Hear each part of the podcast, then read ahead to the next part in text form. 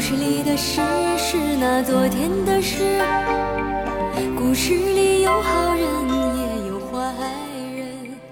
故事里有好事。哎哎，大家好，欢迎来到千聊互动，我是野人。细菌佛，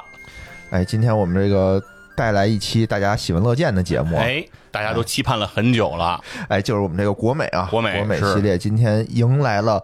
终章哦，大结局大结局哦我们这个故事的大结局啊，啊，并也不是国美的大结局国美还没有，哦， 国美还在苟延残喘，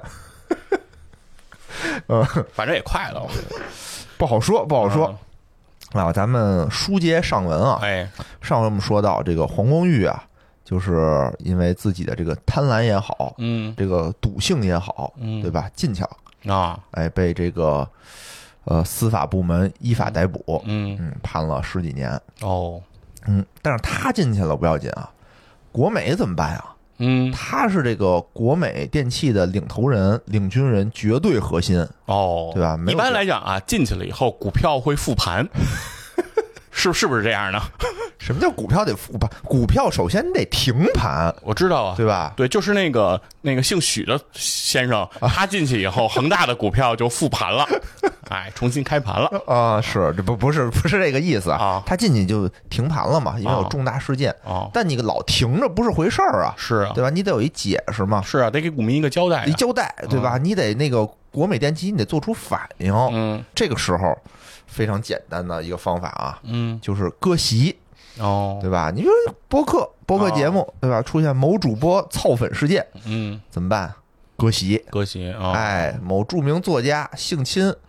事件怎么办？割席。哦，哎，就完了。国美是国美人的 国美，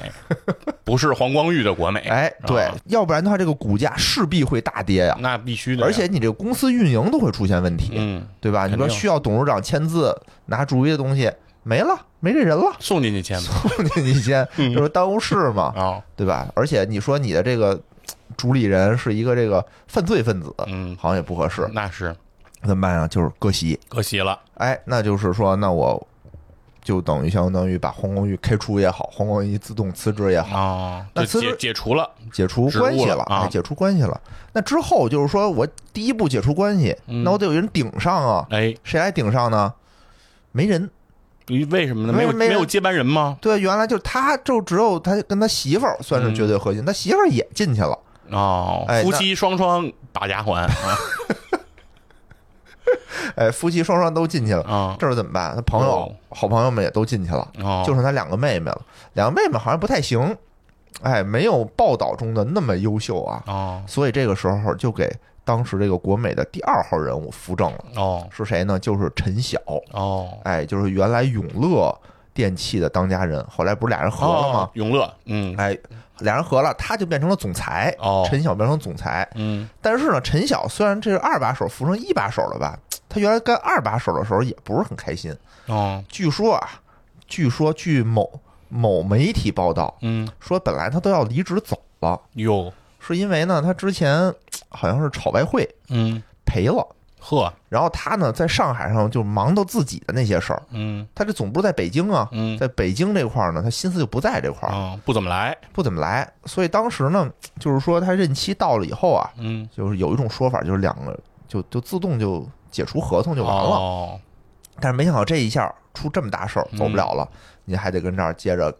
干一段时间。是啊，那对吧还有好多事儿呢，得有人顶雷呀、没有雷全都是黄光裕自己、哦，那个都扛了，不是本来就是他的事儿，啊跟国美电器没什么关系。哦，你想他犯的什么事儿？我们嗯再回顾一下啊。第一个是这个非法经营罪，哦，干什么了呢？倒卖外汇嗯，啊，因为他要还赌债嘛，哦，切会去了，利用这个地下钱庄，嗯对吧？还了好几亿的这个债，嗯，这是第一条罪。第二条呢，就是操纵股市，哦，操纵是股价中了，关村嗯啊、跟国美电器也没关系。嗯，第三呢，就是行贿，哦，单位行贿，这个跟国美电器有一点儿关系，但嗯关系呢，就就交罚款就完了呗，嗯，对吧？他呢是主主要负责人，他就嗯进去蹲着去就完了。是，嗯，其实没那么大太大的关系。哦，那怎么不给人送电器呢？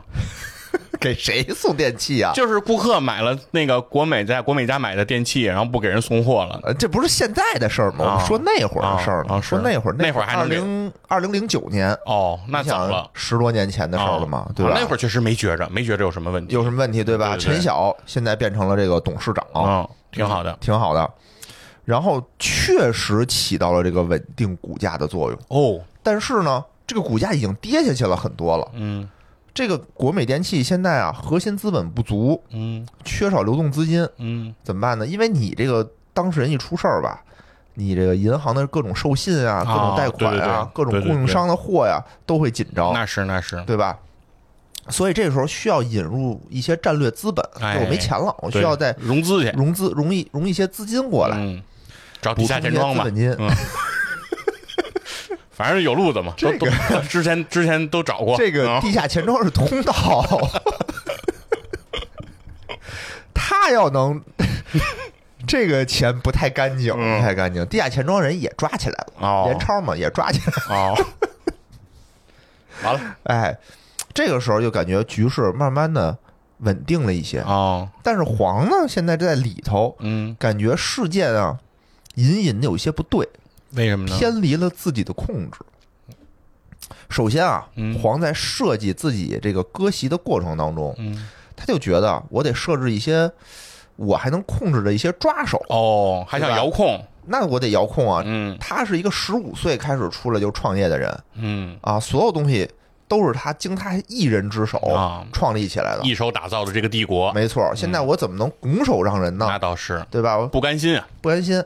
但是没办法，嗯怎么办呢？他又设计了一个架构。嗯首先呢，在这个国美董事会啊的最高层这儿哈嗯设设立了一个三人小组哦，啊，叫做决策委员会，集体决策，哎，集体决策。嗯在这个决策委员会下面呢，又设了一个执行委员会，哦是十一个高管嗯组成的。他的妹妹呢，就安插在这个十一个高管里面。哦他的三个这个决策层的这个人啊，嗯除了有陈晓，还有王俊洲和魏秋丽嗯那两个人，也是他一手提拔上来的老部下。哦哎，他就觉得这一套操作下来啊，嗯，觉得问稳了题应该不大。互相让他们盯着，哎，互相这能掣肘吗？哎哎对，互相不能钳制，嗯不能一言堂嘛。是结果没想到嗯他进去以后吧，虽然他说我设计了这么一个架构，嗯国美电器的董事会说我不承认，嚯我没有发公告，嗯直接就把这个什么决策委员会就给干掉了，说没有决策委员会，哦，三人小组三人小组存在，但三人小组是执行委员会哦，那就压根儿他之前在底下设置的那十一人的那个团队就没有了，就没有了，所以他的妹妹嗯，也没有进入这个什么核执行心决策层决策层就没有了啊，出局了，出局了。那等于皇室家族在这一刻起，他的身份只变成了只有这个投资人的身份，嗯他只有大股东这一个身份了。公司经营现在跟他们没什么关系了哎。对，从这个从这个公司治理的角度上来讲，嗯但是黄光裕自己并不这么觉得嘛，嗯觉。得你们还是得听我那的，是啊，对吧？那三人小组至少有两个人是我的嗯，嫡系嫡系老部下，是哎，但是啊，后来又发现，嗯，事情又起到了一些微妙的变化。哟，事情正在起变化，变化， 对啊，他在这个法庭上啊，嗯刚才我们说第三条罪叫受贿罪，收收行贿，行贿罪行贿吧，嗯行贿罪，行贿对，行贿罪分成单位行贿罪和个人行贿罪。哦，个人行贿罪这个刑期长，嗯这个刑法高，嗯，这个单位的呢就低一点儿。哦，所以他的意思就是，也不是他的意思吧？啊当时起诉的就是单位行贿罪，嗯但是国美电器的律师呢矢口否认，哦，哎，说我不们承没认。有没有，哎，我们这不是我们干的，因为不是我没有我啊，说国美电器里头没有任何一分钱的账，哦嗯写着是拿出来给人行贿了。 那肯定的 呀，哪个公司应该也不会有这样的账吧？嗯对啊，他所以他不承认。嗯那黄光裕这下就不高兴了，嗯说：“这咱们是一体的呀，你帮我扛一下，对吧？嗯怎么了？对，就他发现了一些端倪。嗯，就说明从这此以后失控了，嗯，对，从此以后他就再也不和这个单位的律师联系哦了，都开始用和自己的私人律师保持联系。嗯然后呢，让他觉得更加不对的地儿嗯是在于这个，刚才我们说要引入战略资本嘛，嗯引入的这个战略资本叫做贝恩资本。贝恩资本啊对等他们这个所有的材料都签署完了以后，相当于是给监狱里递了张条子，嗯，说黄总，我们您放心，事儿我们全都干完了，哎呦，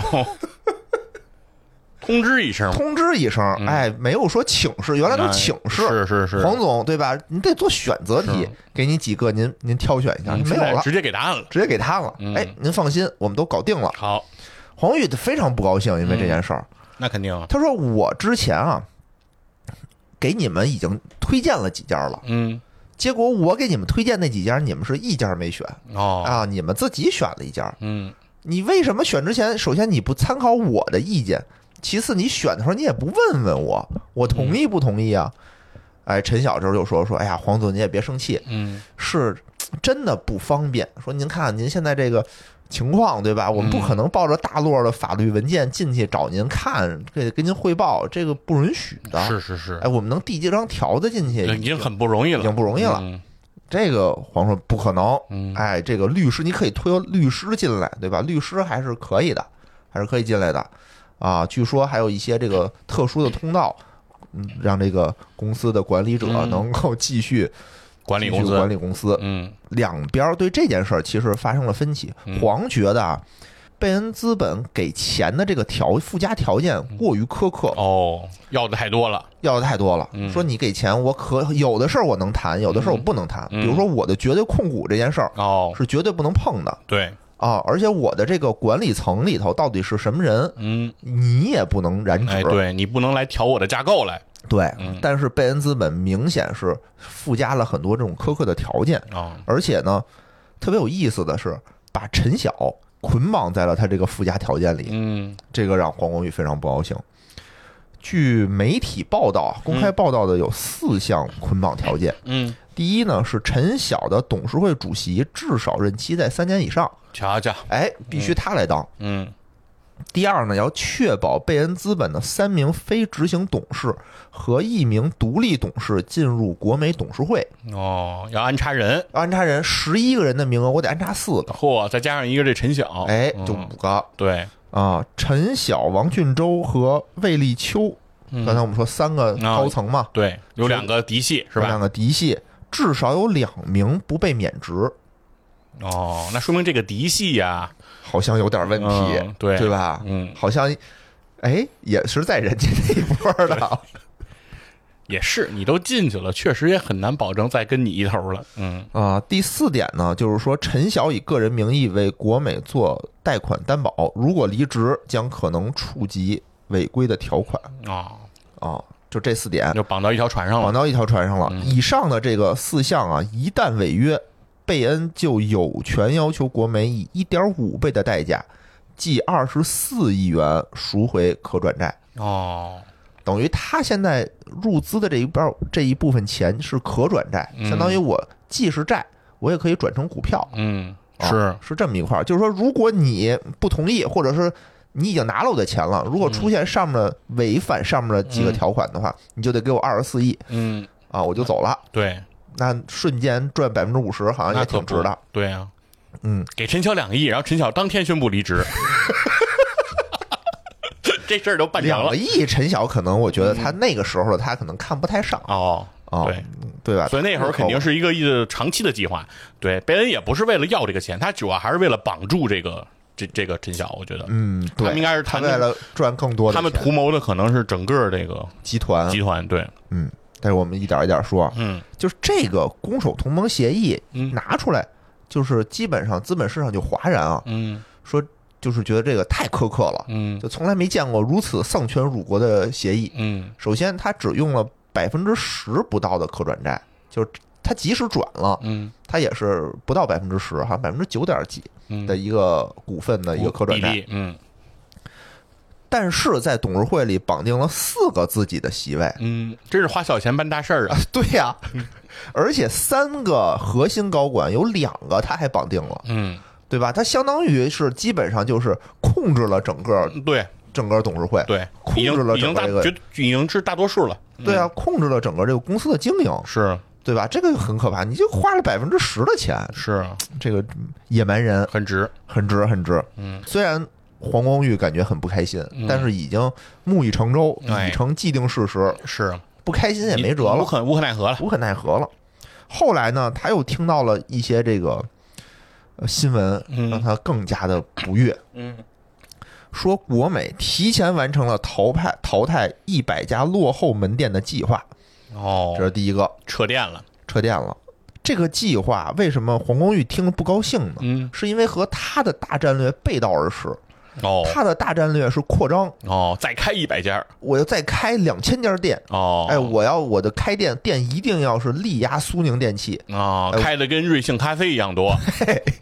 我是要跑马圈地的，我是是先做规模，嗯后做利润，这是是他的一个战略思想。嗯好，现在你等于是完全背离了我的想法，嗯，对吧？现在你要走小而精的路线，哎，是你要淘汰这个落后的店，对，你撤店了吗？你要撤店了，嗯就相当于是我的所有的经营理念，你全都推翻了。是，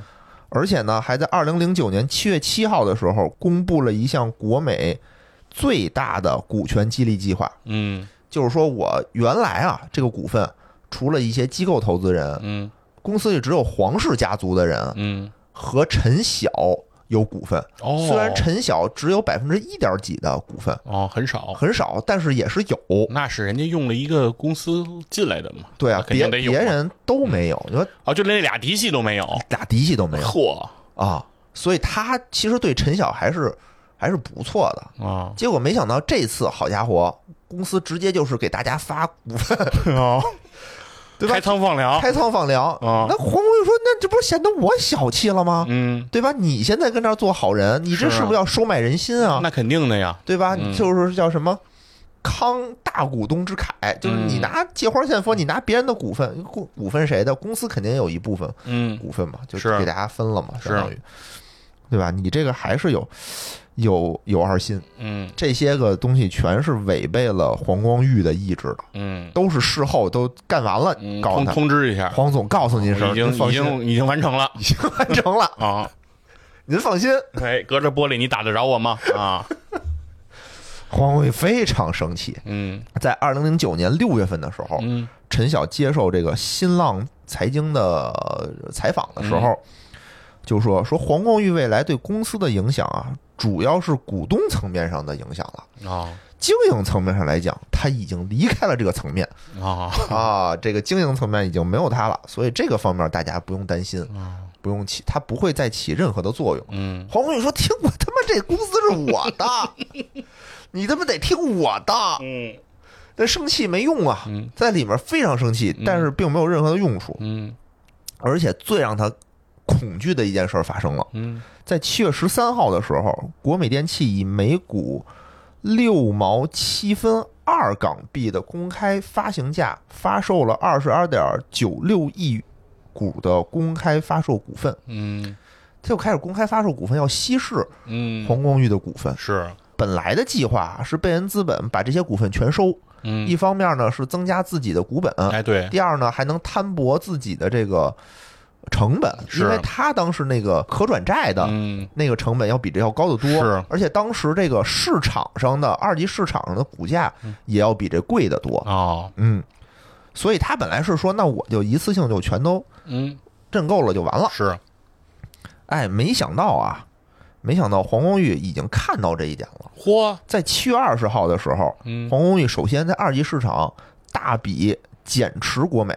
哦，因为二级市场上的贵呀、是他把价格等于压下来了，哎，压下来了。然后呢，我能收点钱，嗯套了四亿港币的这个现金以后，嗯我再耗资五点四九亿元，再参与这次配股哦，跟那个佩恩抢，抢，啊对，相当于我是高买低卖嘛。嗯哎，是吗？对，高买对低高买卖，对高买低卖，我能买更多的嘛？是，能买更多的。嗯所以这次呢，他等于把自己的这个股份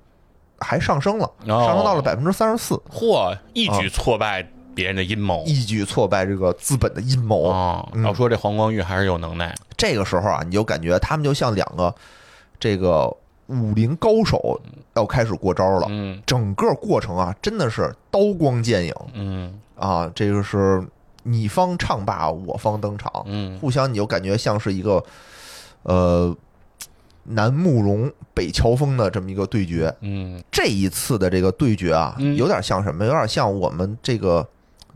开战之前，嗯哎，我们先礼貌性的试探两下，哦对吧？一方我先试探一下，我先嗯发一个这个股份，看看你接不接招。哦你要不接招呢，我可能就赢了。嗯结果没想到黄光裕非常巧妙的哎接下来这一招，哎四两拨千斤四两拨千斤，那边使了一个野马分鬃，嗯哎，我这边又跟一个白鹤亮翅，哎哎，对上了对上了。嗯黄光裕的这次增持啊，嗯完全打乱了这个贝恩资本的计划，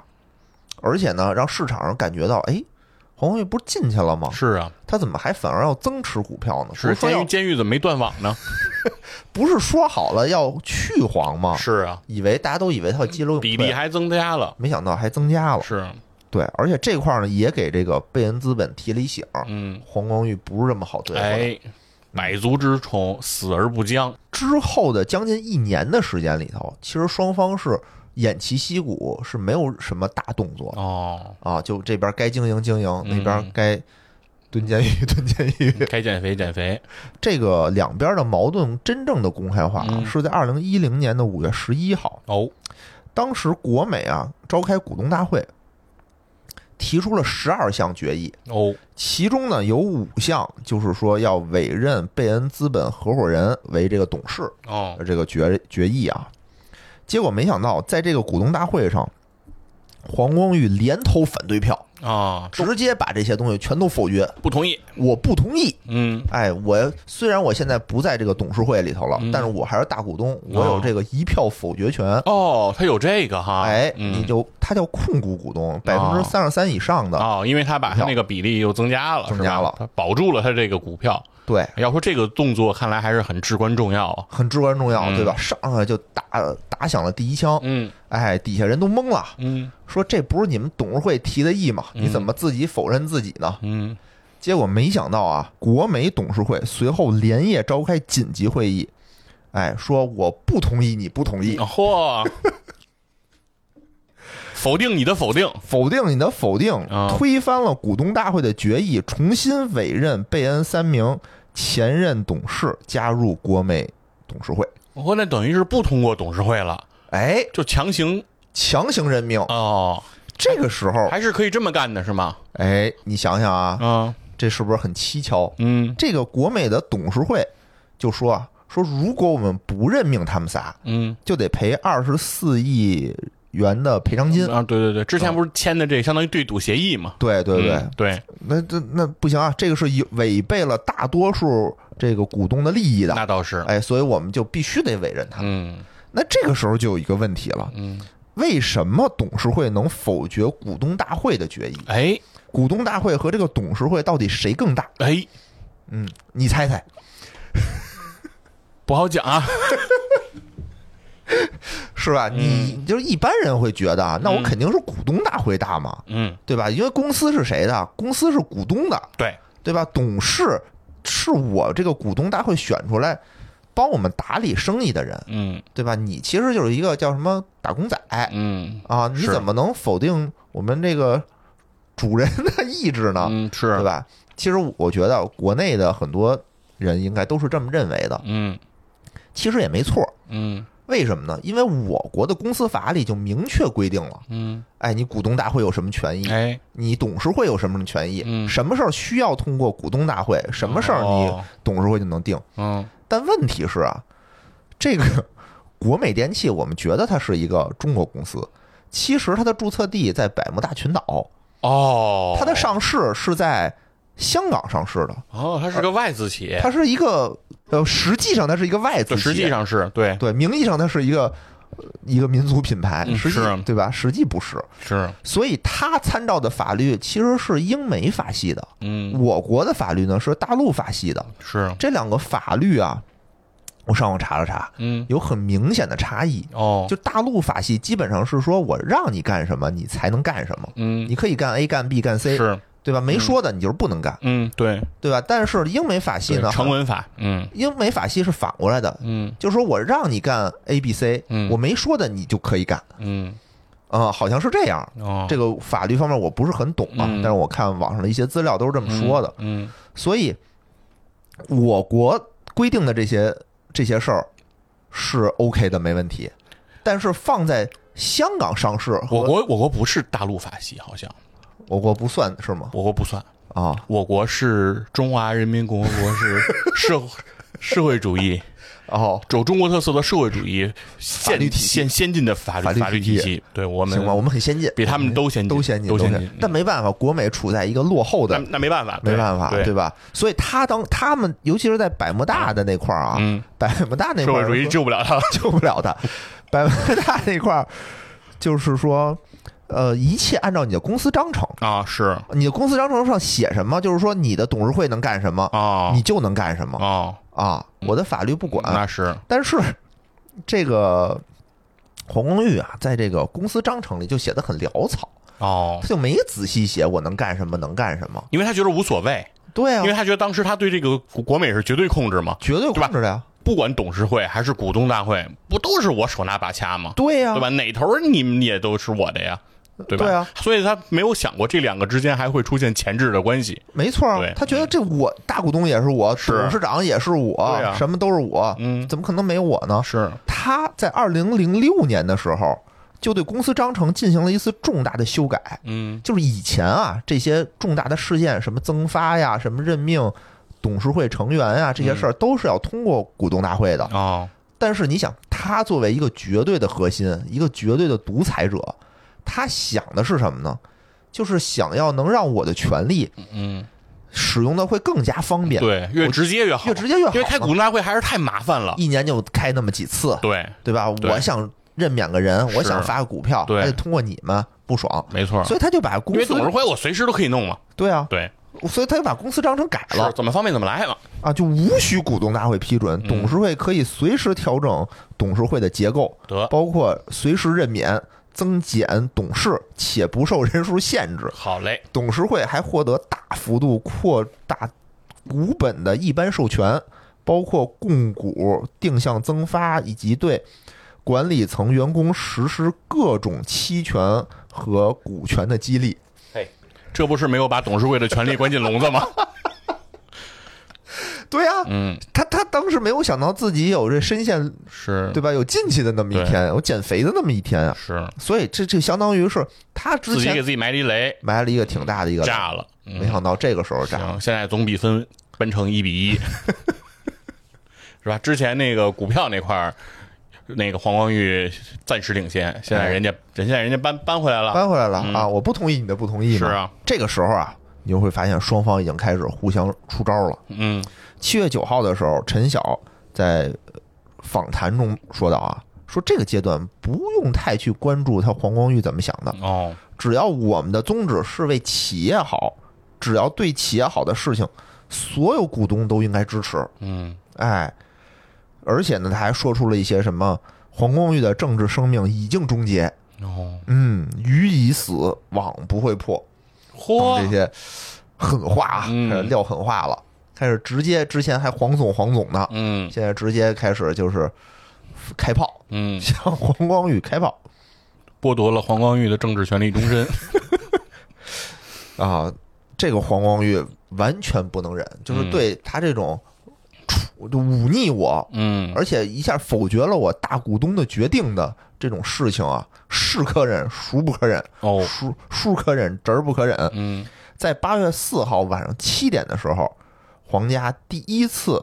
将这个驱逐陈晓的诉求公开化，就是你滚哦蛋，你他妈就是我一条狗，哦，给我滚！黄光裕呢，正式啊向这个国美的董事局嗯提出，我要召开临时股东大会。嗯开会的决议有什么呢？包括啊，要撤销授权董事会进行发行股票的权利，哦，把自己之前改的那个要改要回改来，回来。嗯，对，而且呢，要撤销陈晓的执行董事、董事局主席的身份，嗯然后把之前的那些，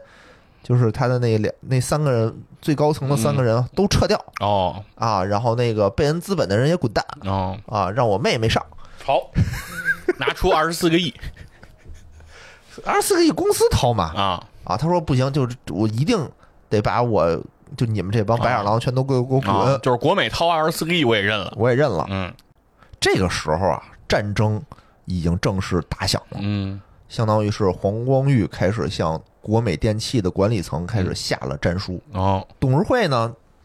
不能不同意召开临时股东大会。哦，他没这有这这个权益这个不能否决。对啊，所以他同意在九月二十八号的时候，哎，召开大会。嗯哎，我们这个以临时股东大会为决赛的这个赛点啊，嗯陈晓和黄光裕双方关于整个家族企业公司的治理、董事会与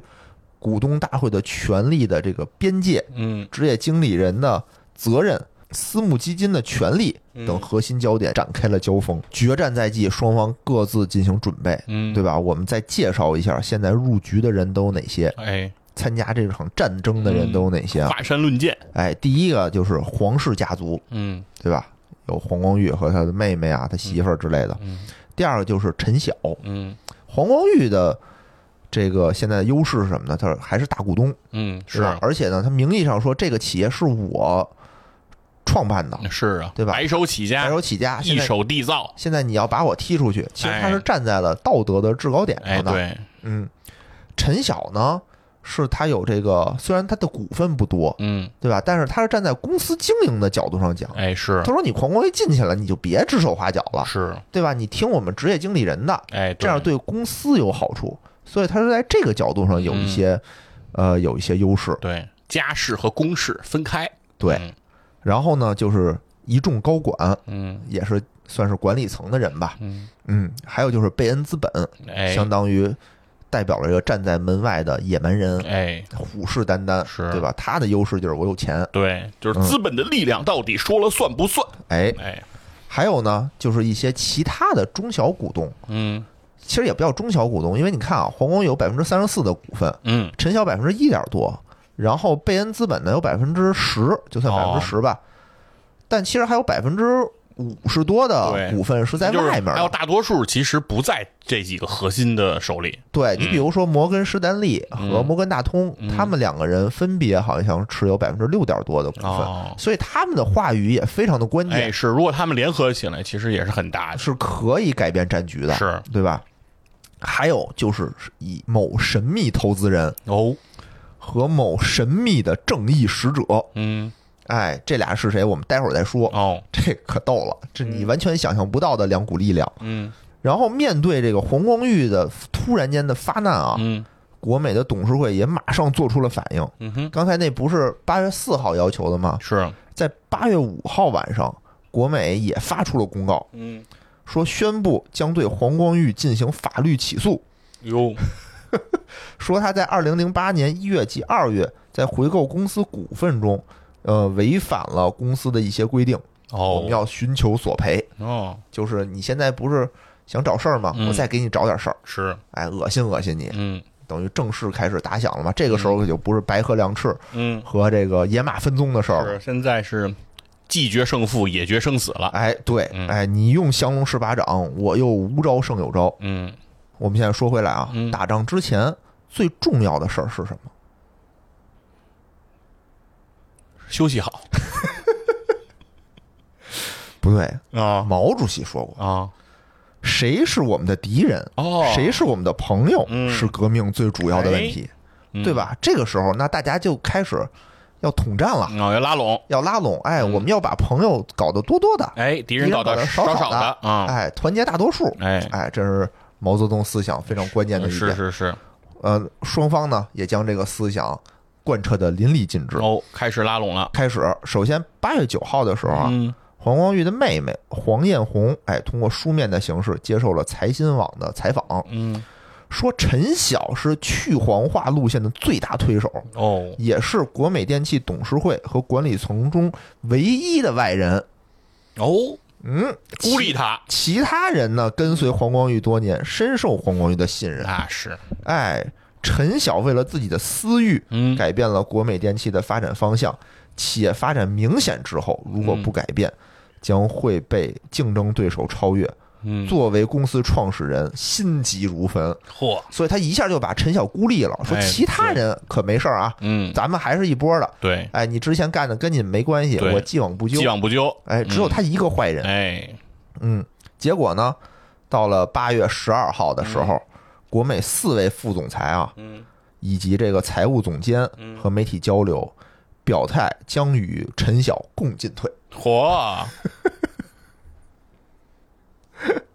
而且之前呢，他们好像也是内部做了开了一些会议啊，嗯宣布了一些宣言。嗯，陈晓在会上说谁同意谁反对，啊反正据说没有人反对。啊，嗯，因为你想啊，陈晓上来就开始给大家发股份，是是是是吧？是，还是来点实际的吧？啊，而且据说啊，之前这个黄光裕为人比较专横，啊，是对一谁般来讲，这种白手起家的人都会比较跋扈一些，比较跋扈，对吧？对所有的高管都是不放在眼里，嗯是啊嗯控制欲也比较强比。较强，而且即使对自己跟他一块儿起家的妹夫，嗯，好像也是就是非常的严格。嗯后来他妹夫就走了比嘛，较强势嘛。非常强势，所以。其实他好像没有什么朋友，嗯在这个时候看，他的两个老部下也早就，后来也倒戈了，是后来倒戈都是说为公司好，都为公司好，一心为公嘛。都你看看，这下你团建了半天，据说好像嗯黄光裕还给他们的这些人写过，都写过信，哦，哎信里对他们都进行了一些指责，呀，呵，和公开说法好像不太一样啊，统战的时候就别再骂人了吧？啊。是是是，所以这个时候呢，相当于是形势，至少在整个管理层来说，他们是比较团结的，嗯，是啊，都是想这个去黄的。是的，嗯。第二方面，那既然我这个统战工作做不好，那我就要干什么呀？做舆论战。哦，哎，我我要统战更大部分的人，嗯，发呃谁动才人民是战争，发动人民战争，谁才是正义的一方，嗯对吧？这也是一个问题。八月十七号的时候啊，黄光裕开始对外发表公开信，嗯，指责这个个人野心膨胀的陈晓用三步战略窃取了国美的控制权。嗯第一步，引入贝恩资本，嗯拉拢高管，嗯去黄光裕化。嗯，第二步，慷股东之慨，盲目给部分管理人进行期权，哎变相收买人心。是第三步，发行新股，联手贝恩妄图使国美电器由民族品牌沦为外资品牌。这个我们就要好好说道说道了，这个听上去有点奇怪了但并非空穴来风，哦，因为贝恩资本啊嗯，在整个市场上的名声并不是很好，哦，它有这个“资本蝗虫”的外号。嗯你想，资本是干什么的？嗯，它是为了赚钱的。是，他懂卖电器吗？嗯，他不懂。不需要懂，哎，他他他懂干什么生意吗？嗯其实他干什么生意他都不懂，他就会赚钱。是所以他进来的当务之急是什么呢？就是我要把你整个公司打造的非常的靓丽，嗯，对，好找下家儿。是所以他的战包略装完了赶紧一卖呗赶。紧卖嗯。所以他的战略就是说，我要把单店利润做上去，哎，相当于就是说我一店，比如说啊，假设啊，原来我一个店的利润是一百万，嗯对吧？现在我给你做成一千万了，嗯虽然我规模变小了，原来有一千家，我现在变一百家了，是，但没关系，我能卖出一好价钱。说你看，我现在一个店，我的哎单店我利润你以这么后可以高扩呀，对吧？你有钱你扩，我没对钱，你对吧？你一乘你就你就觉得多了你，就觉得多对了，，就就是鸡蛋原来放十个篮子，现在都扫到的都放一个篮子里放去，一个篮子对，里然后说你看以后你们再多弄几个筐就行了嘛，没错，这其实就是他的一个玩法。嗯是啊所以他所到之处干的事儿就是裁员、减店、哦，收缩规模，收缩规模哎，减员增效嘛。是，他干的其实就是这事儿。嗯嗯，然后呢，据说啊，据有某些 媒体推测，嗯说贝恩资本，它不是说一上来以后就是我先把你经营好，我再找卖家儿，嗯，他是进来的时候就已经有人托他说我要买这件事儿了，哦，买你的这个股份了。这个股份他在卖出去的时候可就由不得你了，嗯对吧？如果他变成大股东的时候，嗯他想卖谁就卖谁了。是，嗯，这个时候据说他的背后是美国的这个电器大卖场叫百思买，哦，啊，所以有人就说嘛，说这个国美电器要变成美国电器，嗯，瞧这名儿起的，对，所以这个时候，这个黄光又开始打民族牌了嗯哎嘛，呦，说我这个我民族企业，我咱们中国企业，嗯对吧？以后就要变卖给美国人了。是啊，但其实我觉得他可能根本不是说非常怕卖给贝斯买，嗯他更怕卖给苏 宁，嗯，哎，反正不管卖给谁吧，都不是他的了，都不是他的了，嗯相当于是。是，这个时候呢，国美的董事会嗯啊，随即对黄光裕的指控进行反击，哦，说你打什么民族牌呀、嗯有意义吗？说你他妈这个啊，注册在百慕大，百慕大，嗯，在香港上市，是对吧？你这个外国人，你没拿过外国人钱吗？你嗯也拿过呀，是，对吧？你现在跟这儿打民族民族这个爱国牌有什么意义呢嗯？是你上市的时候，你早就你早就这个外资化了是，啊！你这个大做文章不要脸，嗯，这块儿等于是这一轮对决也是相当于五五开吧，嗯，是五五开。没说个没说出个所以然，反正没说双过方都嗯所以然然后呢，我们就开始说，那我要争取这个中小股东啊，哦，中小股东他的诉求是什么呢？嗯就是挣钱，是啊嗯对，吧？谁能让我这个股票涨？谁能让股票增值？哎，谁能让这个公司做得好，我就支持谁。那是啊，哎，在八月二十三号下午的时候啊，国美电器在香港举行了二零一零年中期业绩说明会，嗯陈晓发布了非常漂亮的中期报告。嗯他说，国美二零一零年上半年的净利润同比上升了百分之六十五点八六，嚯，嗯，营销收入同比上升了百分之二十一点五五，经营利润率由同期的百分之三点二八增长到了上半年的百分之五点零二，嗯说这是二零零八年以来业绩最佳的中报。嚯，哎，而且呢，陈晓做了一个非常精美的 PPT，嗯做了一个折线图，他又在图上指出啊，说你看啊，这两年国美有六次股价大跌，嗯，都是因为黄光裕，哎呀，哎，他被追他被起诉啊，他被拘捕啊，就这些事儿嗯是都是他引起来的。而每次大涨都是董事会的英明决策，哦，什么引进贝恩资本啊，发行新的可转债啊哇等等，真是挽狂澜于既倒啊！啊。你看我拿数据说话，嗯对吧？你没得说了吧？下一次公司的腾飞，可能就是黄光裕去世的消息公开于众啊！ 说这个黄跟我争的，对吧？嗯跟我争的并不是什么什么利益之争，嗯，什么股权之争，他就是想让这个工具化国美，哦，哎，他就是想要要绝对控制国美嗯，等等这一套言论啊。是，说完了以后，哎呀，大家都很兴奋。嗯，结果发这个财报发布七个小时以后，哦，黄光裕立刻发出了另一封公开信，嗯，名字叫做《黄光裕解读国美新财报》，领先优势即将丧失。哟，逐条反驳他们的所有意见，嗯，说公司主要管理人员背离了公司制定的战略规划，哦，说国美的市场份额大幅度的下降，哦说你虽然感觉利润率上升了，哎，但是我们 market 的 share 下去了，哎，对啊，但是我们的市场份额不行了，嗯，领先优势没了，哎，而且净利润的部分仅为苏宁的三分之一，哦，你，看看，你别光跟自己比，对对，对你跟苏宁比，你跟别人别的班的同学比对一比，对， 苏宁没有我，你看， 看上去就好一点，嗯，啊，所以就是他就说，你看，嗯必须要换掉整个策略的制定者陈晓，是，以确保国美回到正确的发展方向上来。嗯，对哎你这些所谓漂亮的数据，也都是暂时性的，暂时性的嗯，对，你这都长久不了。是，这些话一说出来啊，嗯，股东们支持谁不知道，又慌了，但是我们这个正义的使者，嗯，广大网友 哦，这个观念非常一致，几乎一边倒的支持了黄光裕。哦，因为在在就是我国的这个思想里头啊，嗯就是黄光裕还是说以这个是主人，是对吧？嗯公司是人家这的个是嘛人，家的，对你啊陈晓对吧？你是对家一个臣外人啊，你还想当司马懿是啊？司马心什么司马师之心，昭然若揭，是，对吧？就就在这个那时候有微博了，嗯就在底下骂哟，就骂陈晓忘恩负义、不仗义是等等等等，然后骂到后来啊，就是那个贝恩资本不有三个进入的董事嘛，嗯，其中一个人就慌了。哦说我操，我没有经验应对这个互联网的时代，哦，对吧？为什么大家说说的话都可以不负责任呢？嗯，告诉他，对，对就是可以不负责任，是想骂就骂。对，而且大家很容易带入自己。你说，要是大家都想的就是哪天 我跟家要说了不算了，是吧？来一外人，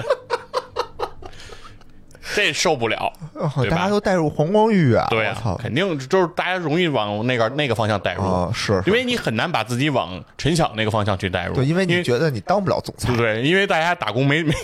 没干到那个职位，是我觉得大家的嗯思想还是说，就是说这东西是别人的，是啊人家帮让你帮着看着，对结果你把这摊儿自己拿过来了，对这不不合适，对，对吧？有悖于我国的这个儒家家国文天化。下的这个思想嘛。嗯对对对对，其实虽然历史上也很多人这么干嘛，嗯，但都是这个反面儿反面儿角色。是，但是我们这个我们这个网友啊，嗯你别以为说我们的网友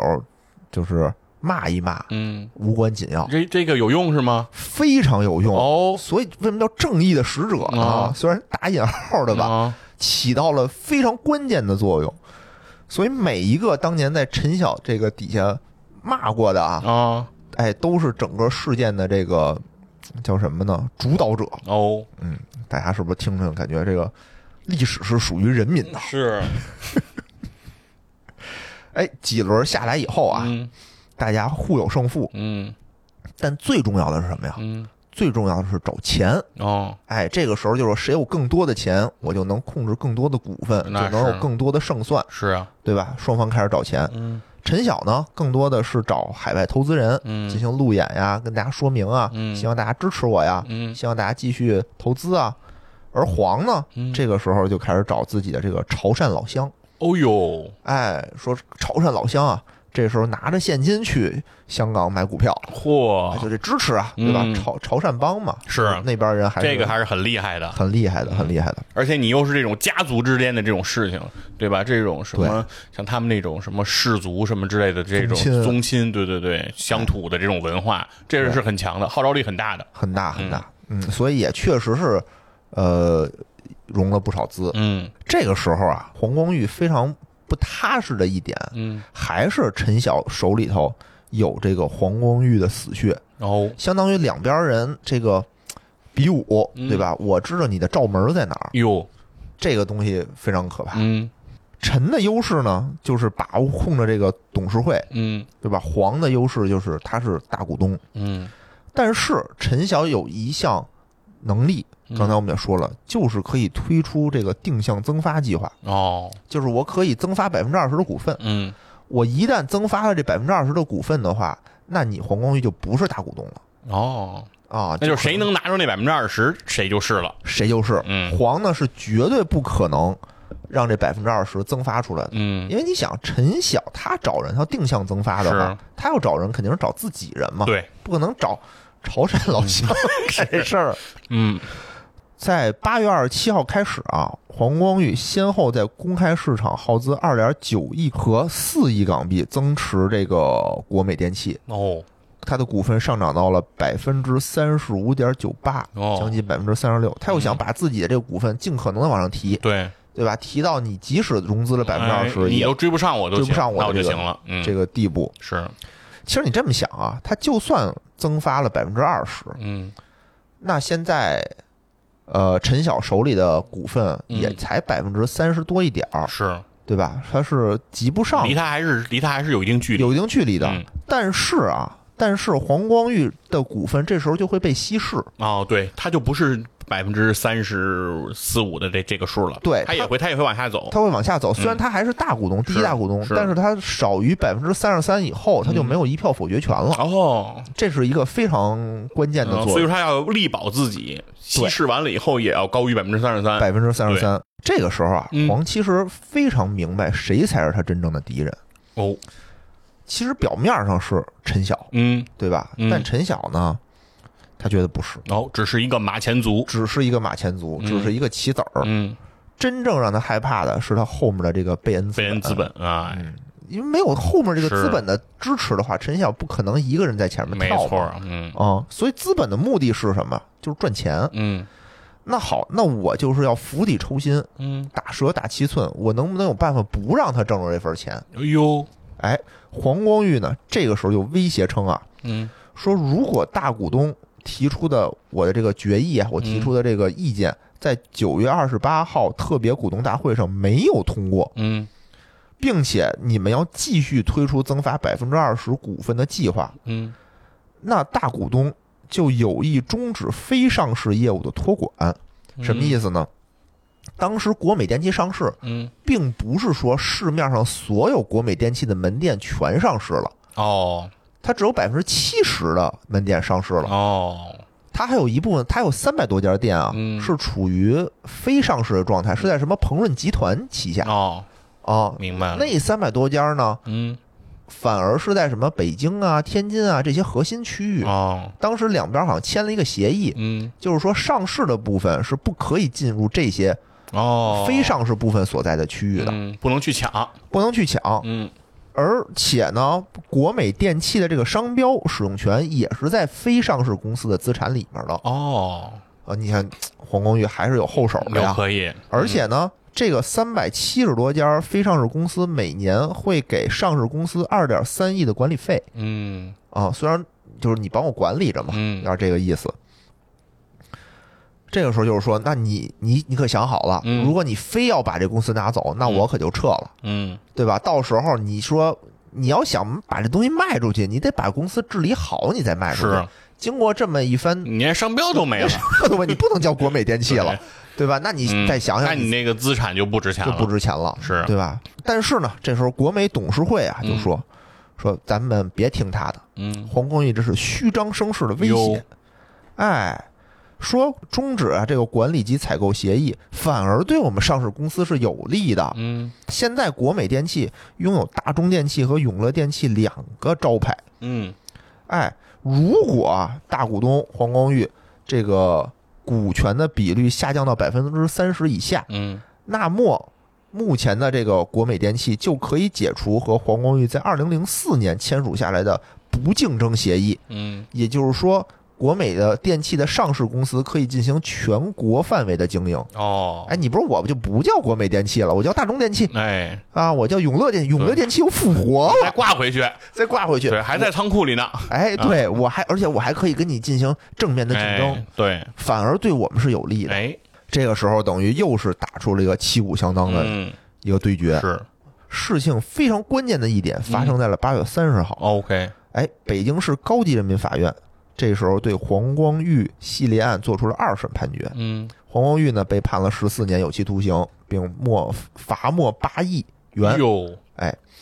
但是啊，他的妻子杜鹃嗯，改判了缓刑，哦，所以他的妻子杜鹃出狱了。嗯，这时候媒媒体呀、纷纷都说说哟，黄光裕大大增加了这场战争的赢面儿。嗯，说因为杜鹃人脉还是比较广的哦，啊，一直在香港打理国美和这个机构投资者之间的关系，嗯，关系非常好。他出来怎么着，是不不是得啊嗯，卖点面子呀？是，而且呢，说这个黄龟这案子呀，我们上期也说了，有一些蹊跷的点在里头，嗯，它不是一个特别公公公开审理的这么一个东西啊，啊，可能有一些这个上层的受益。哎，那这个时候，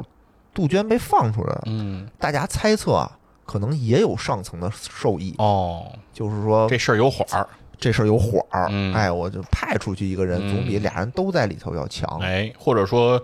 对，认为某种层面上的某些人认为黄光裕对于国美的控制还是有利的，对，嗯其实这个时候真相是什么并不重要，嗯，重要的是大家怎么猜，是，对吧？就跟我们看那个《让子弹飞》似的，当时我又记得啊，是这个黄四郎、嗯张麻子，嗯对吧？嗯对决的时候，是，当时说百姓听谁的，嗯百姓跟着谁呢？嗯谁赢听谁的，是，所以大家其实现在都在猜嗯，谁能赢，谁的赢面大一点儿，很有可能会获得更多的支持。没错儿，在九月十五号的下午，我觉得黄这时候醒过闷儿来了，嗯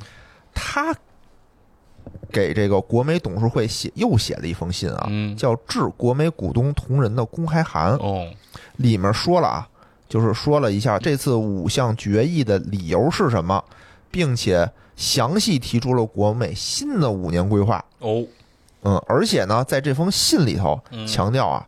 说我们不反对贝恩资本入股国美，哦，我们非常欢迎，嗯而且呢，我们很感谢贝恩资本，嗯，因为在我们非常困难的时候帮助了我们，嗯愿意跟贝恩资本进行合作。我们现在反对的是陈晓，哦，哎，是陈晓没处理好这些事儿，嗯，他是坏人，哦，所以就是说，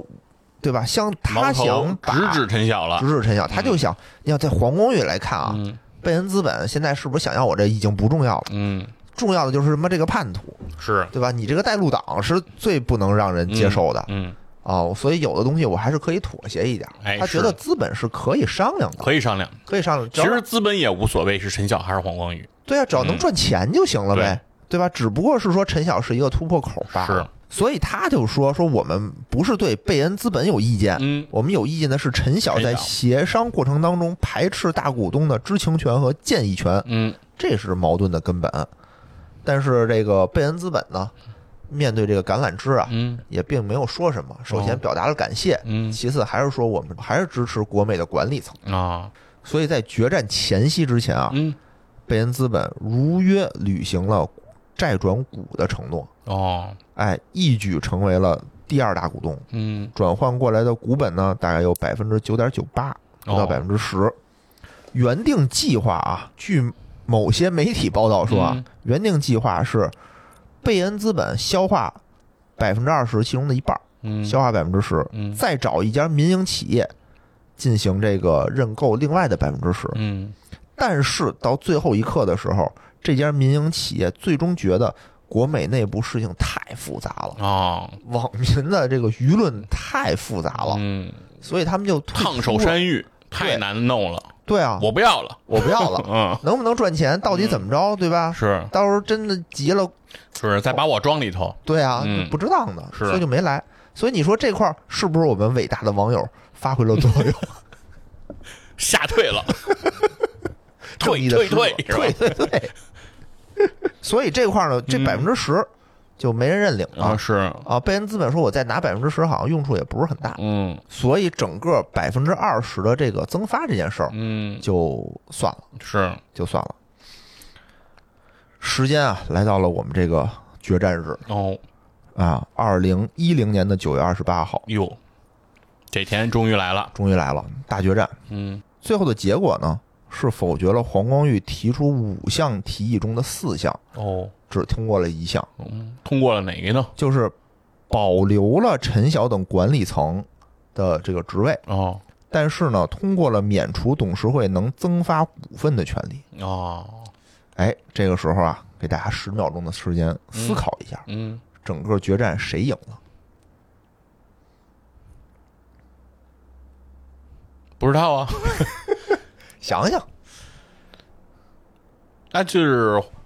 那就那还是黄光裕赢了吧？为什么呢？不是不不不能增发那个股份，不是他就能保住他的那个大股东的那个那那那个比例了吗？哎是吧？对嗯这是他嗯唯一能拿捏的部部分了嘛？对是吧？嗯所以虽然感觉上啊，嗯，感觉上是黄输，因为我看确实有报道说说啊，五项里面否决了四项，啊这么论是吧？数数数字上，啊，啊对吧？肯定是四比一，陈晓那边赢了。是啊，但实则啊，嗯其实我也感觉就是黄黄光裕赢了这一局。嗯，就是最核心的那一部分，对其实因为他是拿到了，陈晓手里最大的底牌就是这个了，就是增发股票的权利是啊，只有通过增发降低黄黄光裕的股份，嗯才能让公司进行改朝换代，他是才有一抗之力。是现在等于他把他手里的这杆枪给嗯没收了，是他就是一点儿胜算都没有了。是，就是说不管你怎么折腾，人家这个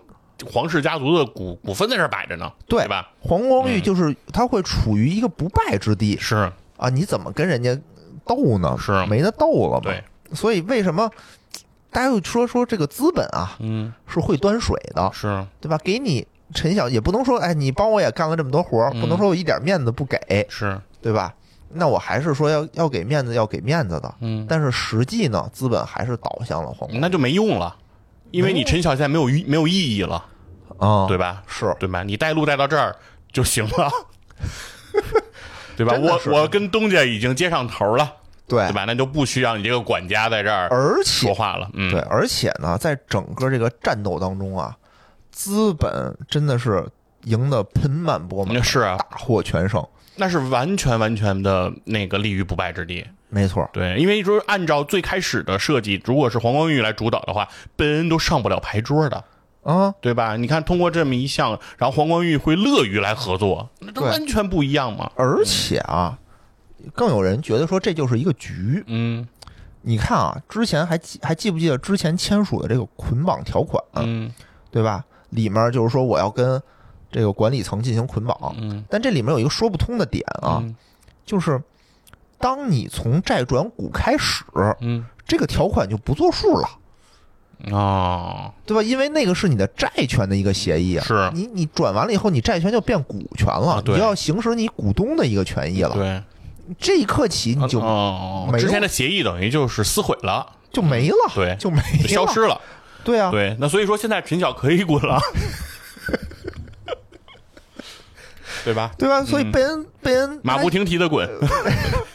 他一直想在这个国美的董事会里，他就得一直以债的形式存在，是，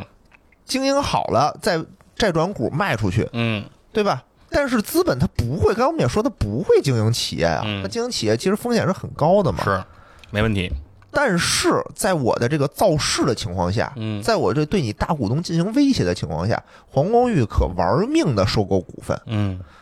这个时候，国美的股价已经翻了三倍了，火，对吧？嗯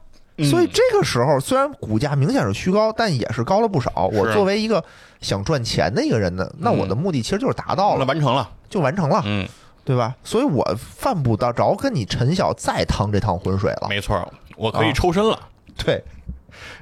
所以在这个年底的时候啊，嗯这个刘强东特别逗。哦，怎么还有他的事啊，儿？他的事儿，那个时候的微博可有意思了，跟嗯现在不一样，嗯对吧？现在微博上面全是广告，是和一些宣发，是，那会儿还有这个啊，对吧？什么英言英语啊嗯之类的，大家还会上面说点儿什么真心话。哎，刘强东在二零一零年十二月二十六号微博上发表感想，嗯说记得几个月前啊，我就告诉一个管培生，嗯陈晓必败，嗯，因为他把赌注放在了投资人身上，哦，哎，一定会被这些基金当枪使。嗯这次控制权之争再次证明了已经无数次被证明的真理：嗯，和投资人只能一夜情，千万别指望结婚。嚯，哎，这值得很多经理人反思。嗯他说的非常有道理。其实会议结束啊，嗯，黄光裕也知道自己就是赢了。哦，啊，所以呢，他要干的事儿就是痛打落水狗。嗯当天股东大会结束以后啊，就明确表态，陈晓必须离开哦，啊！你不离开的话，我国美就准备拆分嗯啊！你你就咱们谁也别好过。嗯，他明显看出来了，你的任务完成了，嗯，被抛弃了，被抛弃了嗯。但是呢，整个的交接过程啊，整个的过程还是持续了一段时间的。嗯二零一一年呢，三月九号，国美电器发布公告，现任董事长陈晓辞去董事局主席一职。嗯这个董事长呢，由原大中电器的创始人张大中接任哦啊。据说啊，张大中这个人还是为人很淳朴老实，哦，而且很聪明。嗯你想当年他以这个高价，嗯等于把这个公司卖给是了黄光裕。这个时候呢，就是他还是少数在背后支持黄光裕的人之一哦，啊，虽然不多吧，但嗯他是之一。他说我可以借钱嗯给你收购股份什么的。哦，嗯，决战已经，战斗已经战斗结束束了战斗已经结束，啊，我们说说尘埃落定，我们说说大家各自的结局吧。嗯陈晓出局，对吧？但是出局以后，他非常的不忿儿啊，嗯非常不开心，他到处开始唱空国美。哦，哎，他就说国美啊，完了这个不行，投资人尽快撤离，嗯赶紧卖掉这些股票，嗯因为他的财务上有重大缺陷，哦有重大漏洞。哦，哎，中报的时候可不是这 么说的，对啊，后来后来国美不同意了，说嗯你他妈黑我，啊就把他告上法庭了。是啊，然后嗯陈晓又改口说：“嗯我不是说的国美，我说这些卖场都有问题，哦，我不是说的谁，我说在座的各位全是垃圾。”国美就说：“说你现在这么骂我，嗯有悖于你离职时签的协议，嗯哎，就要求他退还一千万的高管离职补偿金。嗯这个官司也打了得有三年，嗯最后呢，以这个国美胜诉而告终。嗯陈晓真的就是为自己的这个呃这个乱说话啊，嗯赔出了一千万，就等于退还了。嗯嗯，然后现在他呢，他在干什么也不知道。说嗯之后他好像做一些什么二手车，然哦后做一些装修的生意。嗯那做的怎么样呢？反正现在大家在市场上没有什么声音。哦，你看这个百度百科上啊，嗯，他的这个头衔还是原国美电哦器董事长，说明并没有做出什么嗯新的社会身份不是很知名了，不是很知名了。然后贝恩资本呢嗯是在二零一四年的时候彻底清仓国美退出哦，但其实它的这个收益啊也没有之前我们说的那么高，嗯，就是它并没有在那个尖儿上卖出去哦，啊，它是在这个呃一四年的时候赚的也还行吧。嗯你想，它一共持股了四五年，五年的时间，它嗯零九年入局的嘛，是啊，年化收益率百分之十一，哦，也基啊本上也是百分之五十，还嗯也还可以，也还可以，但是和那些什么投资了什么腾讯、阿里的比起来，嗯可能不是太行了。是嗯，百分之十一也不错是，比我们这个韭菜肯定是是强多了。玩的热闹 啊，极大的提升了知名度。最后说说这个黄光裕啊，哦，在二零二一年二月十六号的时候，嗯，哎，入狱十一年的黄光裕，因为表现优异获得减刑，哦，提前出狱。出狱后呢，黄光裕就说：“那我得大干一场，嗯，对吧？把我丢失的十一年补回来。嚯，”就定下了用十八个月嗯，让国美恢复原有市场地位的这么一个豪言。哦，嗯，市场呢也非常的兴奋啊。嗯当时，当时我记得有这个说法嘛，就说：“哎呦，嗯黄光裕出来嗯，要看看他能把这个市场搞得怎么血哎雨腥风，是对吧？”大干一番。大干一番。所以在二零二一年二月份的时候，嗯，国美电器的股价啊涨到了两块五毛五的高价，哦，它是在港股上市嘛，嗯都是港币。港币，经过了十八个月，黄光裕夜以继日的奋斗，嗯，国美电器哎终于被干倒闭 了。他在二零二二年，不如回去他在二零二二年十月九号的时候，啊。国美电器。因拖欠供应商哎数百万货款，对，被北京市第一中级人民法院申请破产清算。是，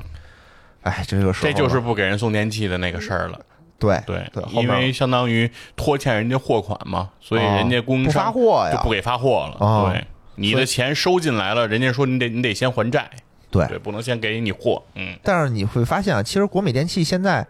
是被申请破产清算，但嗯还没有被执行哦，啊。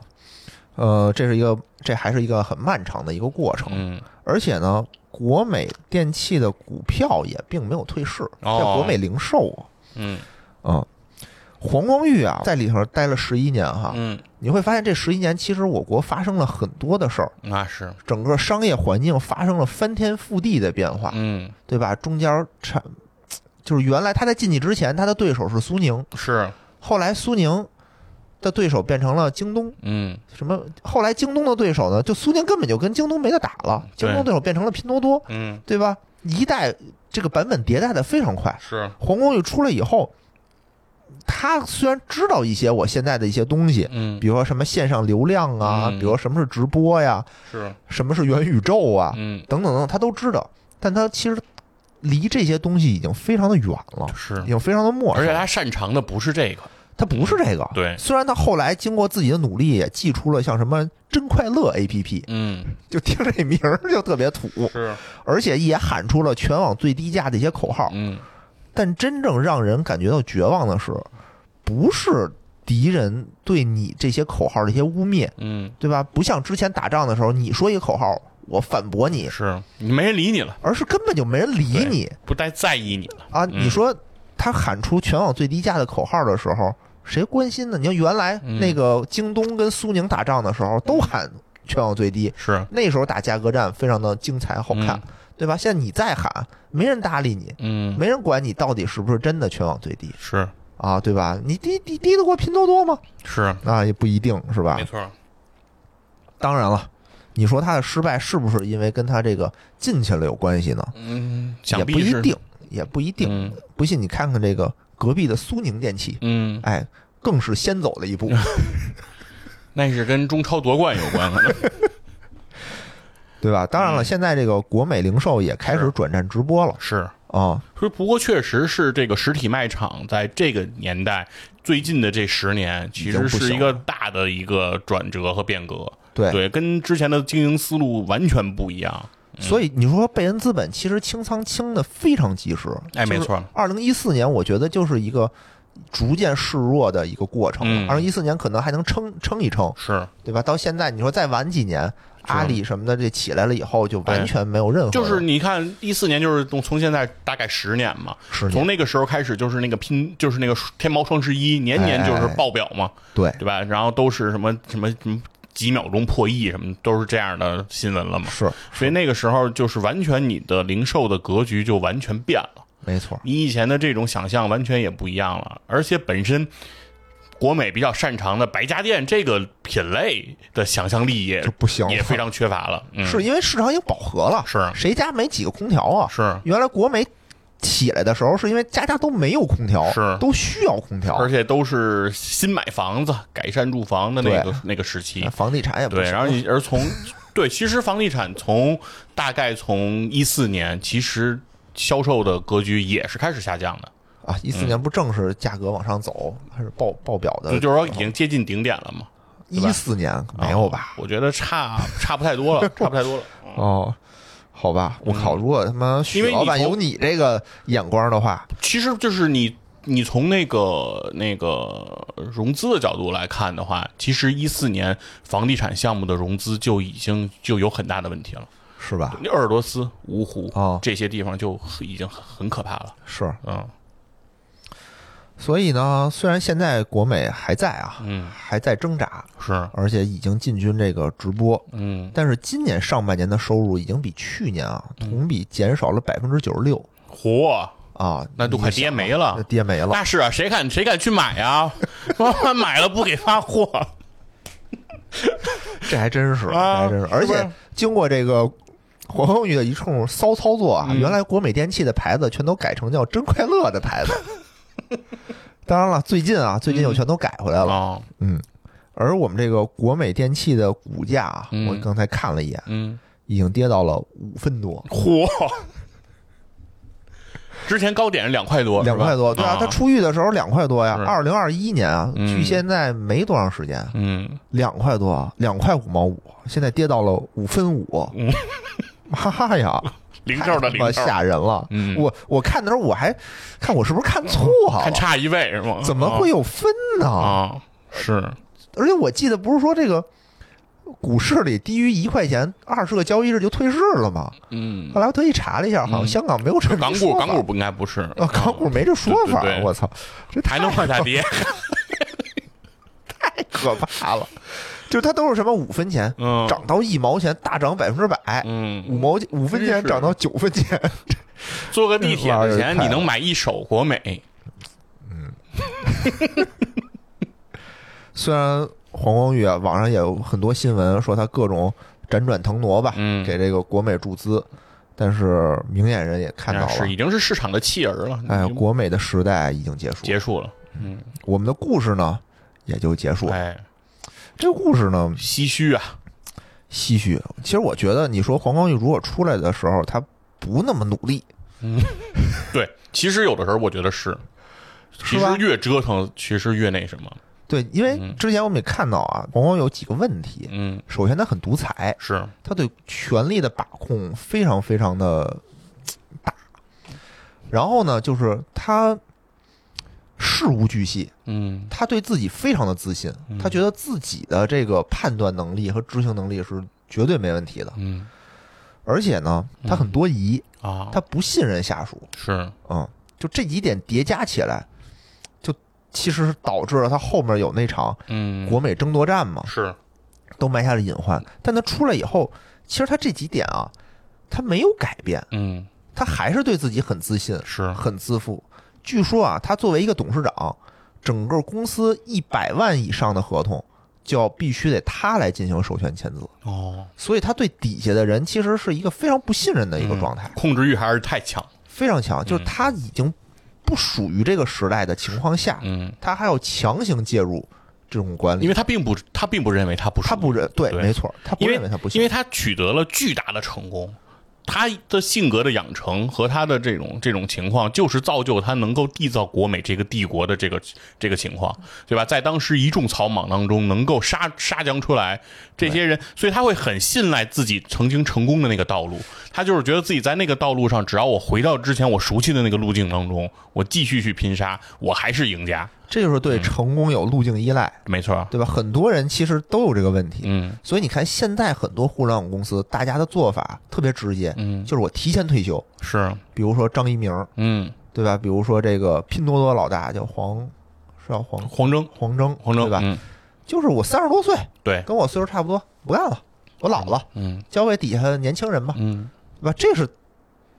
一对种做法，能放得一开种，做法，能放得开。嗯，嗯，而且但是我觉得不一样，也不一一样定，，嗯不，因为我觉得，呃，无论张一宁还是黄峥，就是现在的这些互联网的新贵，嗯，他们起家的时候，当时付出的成本和代价和黄光裕是比嗯不一了样的当年那个那个打拼真的是太不容易了。真刀真枪对，的包干括像刘强东这种是吧？嗯干在干一个柜台，然后一下一下拼出来 的人，东子也不走，对啊，东子三进三退，是不可能的呀！哦你你要知道，他的这东西真的是一块砖一块砖我垒上来的呀，嗯每一块砖上都有我的指纹啊。为什么说一百万我也得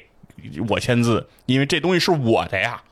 对吧？但是你，但是你，换句话说，现在的这些新的这些呃互联网新起家的这些老大，相对来讲，你还是容易太多了。是吧？嗯那我就不知道了。所以你其实你说相对来说你能割舍吗？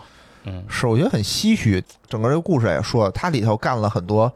呃了不得的事儿，嗯，也干了很多不得了的事儿，是也干了法律允许的、不允许的，他也就全都干了，是，他相也当于啊付出了相应的代价嘛。也付出了代价，是，对吧？当然了，人家现在人家自己日子过得好着呢，哎，是，啊，人家还是在这个服服不服排行榜上嗯是榜上有名的。哎，啊，虽然可能排名靠后一点，不是榜首了，啊是，但比咱们还是哎，过得强多了那是那是，啊！而咱且也呢是，替古人担忧啊。就是，而且嗯我就是我这分一大套，嗯你让我去我也干不好，嗯，对吧？我也我人家比我成功一万倍，那我也是没 有指导人家的意思， 是，对吧？只是说时代对就是代有才人出，哎，对，我觉得时代造就英雄，是时代也会毁灭英雄。哎我觉得很多都是这个时代造成的，对吧？黄光裕也是风云际会、应运而生的不世出的英雄人物。没错那，最终，其实在这个时代的洪流当中，你会发现，其实他也有他的无可奈何。是啊。那当然了，也也说不准，嗯，对吧？经过这个钱粮胡同的加持以后，哎，哎，没准就像瑞幸一样，对，没错，因为因为打挺儿因为还没结束，还没结哎束啊没。有盖棺就没有定论。对啊，现在他进入了这个直播带货，是对吧？多少个企业濒临破产，嗯，欠债的企业，对哎吧？进入直播以后，一人家下就还上一些，但也好像没有全 还完。对吧？人又回光返照了嘛，嗯是都不一定。是，所以建议他啊，多给钱粮胡同投钱，嗯我们再多说说他。哎，哎我觉得总之，其实有人关注他，我觉得还就是一种成功。没错啊，嗯你说最害怕就是没人看得见你了，你对是谁？大家都忘了。零零后就说谁是黄光裕，不没认识错，了没错，啊，有我们这个帮你宣传宣传哎，对，是不是也挺好？没错。嗯，那行，今天我们这个国美系列就算正式完结，哎，感谢嗯黄光裕的独家赞助播出。没赞助， 赞助了我们的故事，嗯赞助了我们故事嗯，啊、感谢大家收听，嗯嗯，拜拜拜拜。故事里有多少是是非非？故事里有多少非非是是？故事里的事，说是就是，不是也是。故事里的事，说不是就不是，是也不是。故事里的事，说是就是，不是也是。故事里的事，说不是就不是，是